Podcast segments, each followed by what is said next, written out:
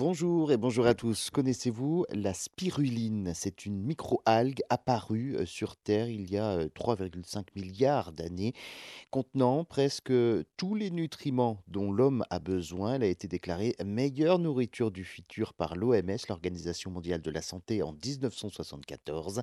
C'est ce qu'on appelle un super aliment riche en vitamines, en minéraux et en antioxydants, bon pour notre corps.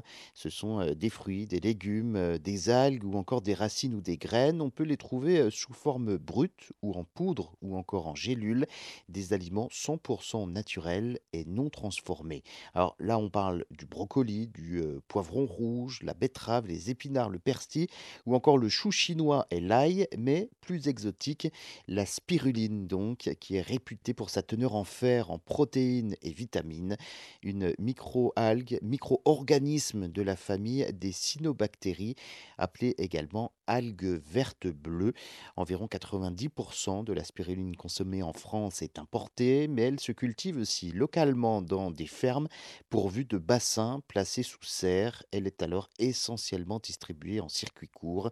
La spiruline se présente sous la forme de comprimés, de poudre, de gélules ou encore de petites brindilles qu'on peut avaler, saupoudrer sur des plats ou ajouter à une boisson ou à un yaourt.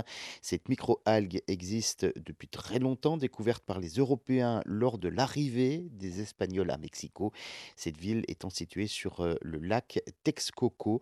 Aujourd'hui, la consommation de spiruline semble pouvoir remplacer la consommation de protéines animales et représente donc de nombreux atouts environnementaux.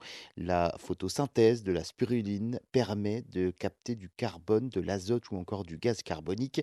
La spiruline produit et rejette dans l'atmosphère une grande quantité de dioxygène, une du rapport protéine-hectare et ainsi du rendement à l'hectare, ce qui permet de libérer une grande zone agricole aujourd'hui cultivée en monoculture et allouée à l'alimentation du bétail. Bref, vous l'avez compris, la spiruline est bon pour le corps et bon pour la planète.